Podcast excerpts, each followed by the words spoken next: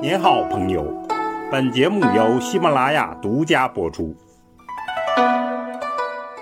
听段子学书法，我们继续说书体段子。前面讲秦人简率而有古励，古励就一直延续到西汉。下来我们看东汉真正宏大的演变。八分书交响曲，我们不由得要感叹一下汉文化的伟大。中国书法来到了最关键的时期，篆、隶、楷、行、草个体齐备，作为最富于中国色彩的艺术，完成了伟大的奠基礼。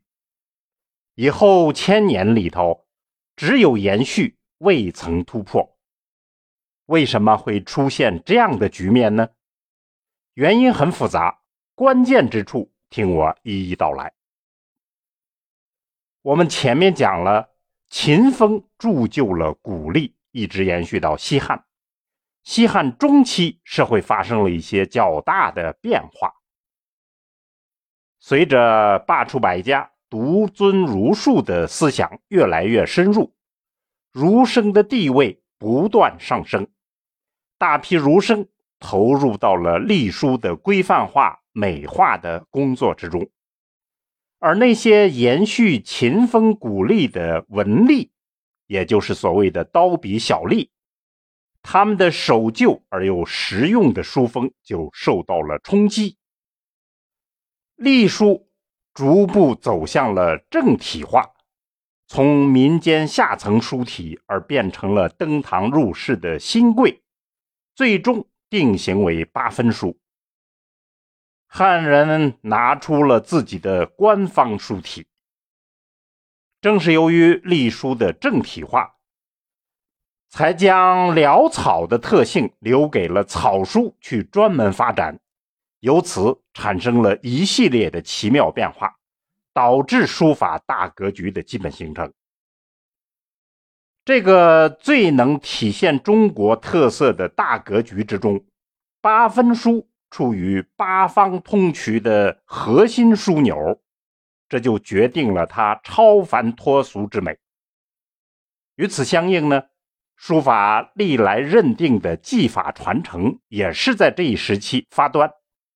这条重要的。传承黄金线可以表述为：蔡邕传给女儿蔡文姬，再传给钟繇，再传给魏夫人，再传给王羲之等等。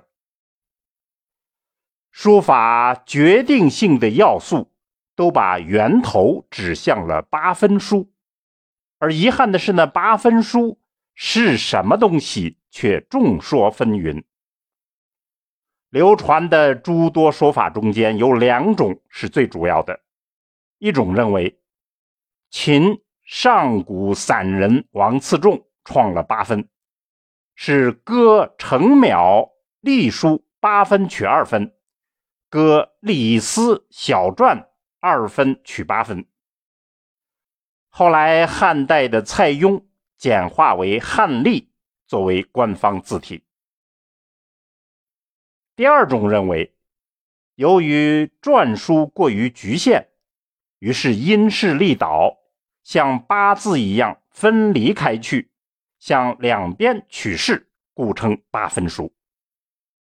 那么可以感觉到呢，两种解释骨子里是相通的，但毕竟涉及到各种的学术逻辑与利益的争执。一至八分书到了今天都没有统一的解释。我们的观点呢很简单，应该相信历史上最权威的理论大师。我们看唐代的张怀灌，他在书段里面说：“见若八字分散，故曰八分。”这很明白。到了清代，刘熙载《易概》里面说。未有正书以前，八分但名为隶；既有正书以后，隶不得不名八分。名八分者，以别于今隶。这说的更明白。